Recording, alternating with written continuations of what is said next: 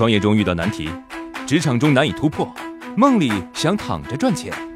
乐客独角兽出品，财经三剑客，可能是鸡汤，呢是繁殖牛蛙，可能很实用，负债一千万，说明他听了再说。你坚持的美德，往往是人生路上的绊脚石。看似是高尚的品德，但却是人生路上的五块绊脚石。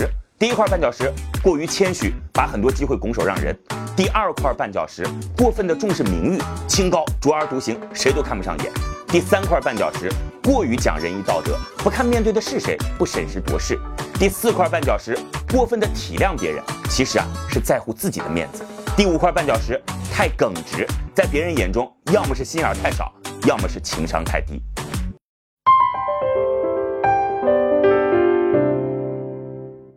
满腔热忱与一腔孤勇。二零一八年财富世界五百强有一家中国公司，营收相当于 BAT 之和，但是没有上市捐钱。他去美国市场时，对方说：“你中方全资啊，我不买你的设备，但只要我方能够参股，我就给你降低关税。”一位七十多岁的老人说：“No。”很多人觉得欧洲人素质高，都在地铁上看书，其实是因为信号差。他去了德国，建了八千多个基站，治好了德国人地铁看书的臭毛病。他的手机呢，能够正面刚苹果，却像中国人的隐忍一样，开发出一个反向给苹果充电的功能。对于普通人的认知来说，它只是一个手机；对于中国人来说，它应该让我们感到骄傲。而当他陷入漩涡时，他不应该只是自己觉得一腔孤勇。你说呢？养老金不会交，可能是白花钱。下集。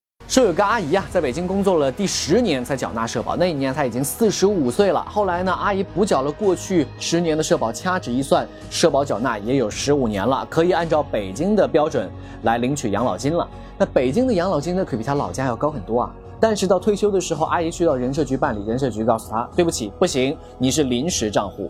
原来养老保险的账户是分为临时和一般两种。根据规定，男性五十岁之后，女性四十岁之后，在非户籍地的账户都是临时账户。临时账户是不能够享受转入地的退休待遇的。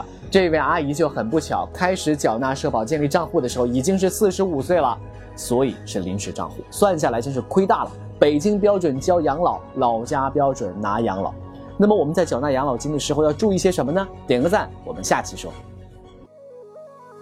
创业四大问题：想创业不知道做什么，合伙人不知道哪里找，钱不够想找投资人，带团队没经验不会管。要解决这四大问题，现在马上下拉手机屏幕，在我的介绍资料里有我的个人微信号，长按复制，添加我为好友。我们在乐客独角兽创业社群为你一一解决这四大问题。在这个社群里，已经有来自全国的将近两万多名优秀的创业者，每周都有线上线下课程分享营销、推广、管理的干货和经验。我也在社群里等你哦。